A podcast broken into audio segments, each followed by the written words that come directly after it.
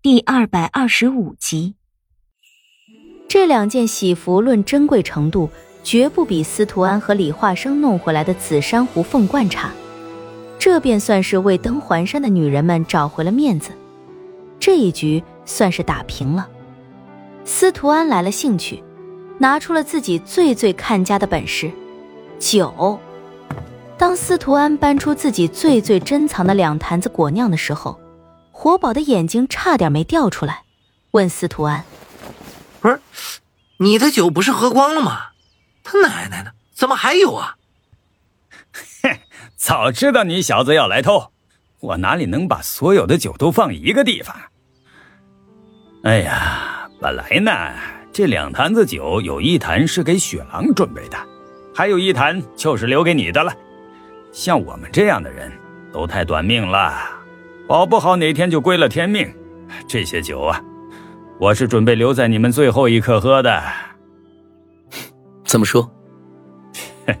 若真有那么一天，我会把这酒洒在你们的坟前。怎么不给自己留一坛？司徒安摇着幻青扇，轻轻道：“我一定是死在你们后头的，留着也没用。”呃，嘿。总归要留一个人收尸吧，我这辈子，哎，算了，不提了。那为什么现在要拿出来？人这一辈子，总不能什么事都要计划着来吧。当司徒安揭开酒封的那一瞬间，我那小小的房子里顷刻间飘出一种无法用语言来描绘的异香，仿佛只是吸了一口香气，人就已经醉了。但是在下一刻。司徒安就已经把酒封重新盖好了，将两坛子酒扔给了活宝。你要是敢偷喝一口，我就把你小媳妇变成寡妇。面对司徒安拿出的酒，村子里的女人们没了主意。李化生的菜，司徒安的酒，是登环山的两绝，这一局算是输定了。先来的祭祀在震天的鼓声之中响起，当钟鼓之声响起的那一瞬间。我清晰的感觉到，弥漫在剑冢山外的龙魂之力正一点一点的消散，这应该是李化生关闭了迷魂幻境的结果。天刚放明，祭祀的队伍已经在李化生家门外排成了一条长长的队伍。他们的打扮十分奇怪，男人在瑟瑟的寒风之中赤裸着膀子，身上画着一些奇奇怪怪的图案，像是一种很古老的图腾。女人们却裹着厚厚的棉袍，那些图腾并不是画在她们身上，而是涂在她们的俏脸上，而且形状和男人们也不同。我和车彤彤一大早就跑过去看热闹了，在队伍里转了几眼，发现了站在队伍之中的楚月。楚月在这里虽然是大小姐，但却不是这里辈分最高的，而且在这样古老的仪式中，女人的地位本来就比不上男人。他只是站在队伍的前头，而在他前面的却是两个一大把年纪的老头。看来，楚月的辈分在这里已经非常尊贵了，不然也不会站在这样靠前的位置。在祭祀队伍的两旁是一排整齐的锣鼓队，那鼓也不知道是什么做的，敲出来的声音十分响亮，几乎能够传到登环山的每一个角落。我和车彤彤捂着耳朵，跟一群小孩在人群里瞎转悠。那领头的小老头抬了抬手，大声的吆喝了一下，钟鼓之声戛然而止。之后咿咿呀呀说了一大通我根本听不明白的鸟语。祭祀的长龙对着剑冢山拜了三拜之后，年轻力壮的青年男子抬起牛羊鸡鸭和钟鼓，随着那老头的吆喝声开始登山。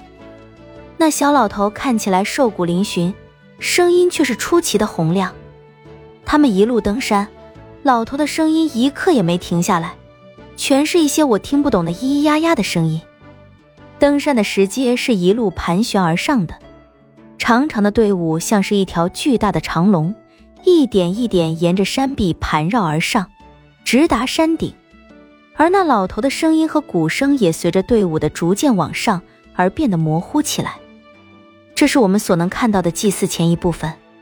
登上剑冢山之后，应该还会有很多的仪式，而那些已经不是我们所能看到的了。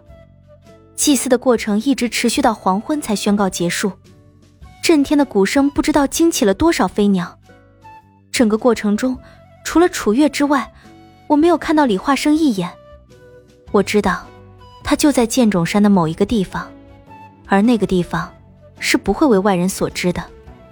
围在剑冢山下看热闹的人以小孩居多，生活在这里的大人们每年都会体验一次，已经失去了最开始的兴趣，因此在临近正午的时候，围观的人群就已经稀稀落落了。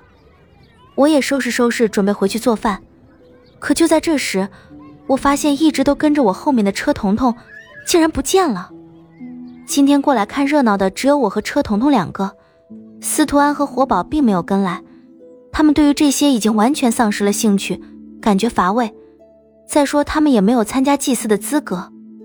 我在一群孩子堆里找车彤彤，兜兜转转好几圈，竟然连他的影子也没见着，心想许是回去了，便调转方向朝家里走去。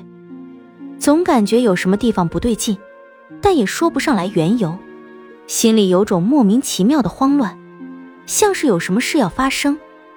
当我回到家里的时候，司徒安正坐在我院子里的小板凳上喝茶，一见到我晃晃悠悠的回来，就站起来问我：“呃，这么快就回来了？燕子呢？他没把他小媳妇抱回来啊？”我不明所以的看着司徒安：“你说什么？”司徒安也一脸质疑的看着我。你不是说车彤彤看热闹的时候摔了吗？刚刚还跑回来让燕子去背他回来。哎，他们人呢？去村子里找大夫了。车彤彤那丫头摔得严重不？明天可就要成亲了，可别出什么岔子。我难以置信的看着司徒安，一脸肃穆又惊恐的问他：“啊你刚刚说我回来过？”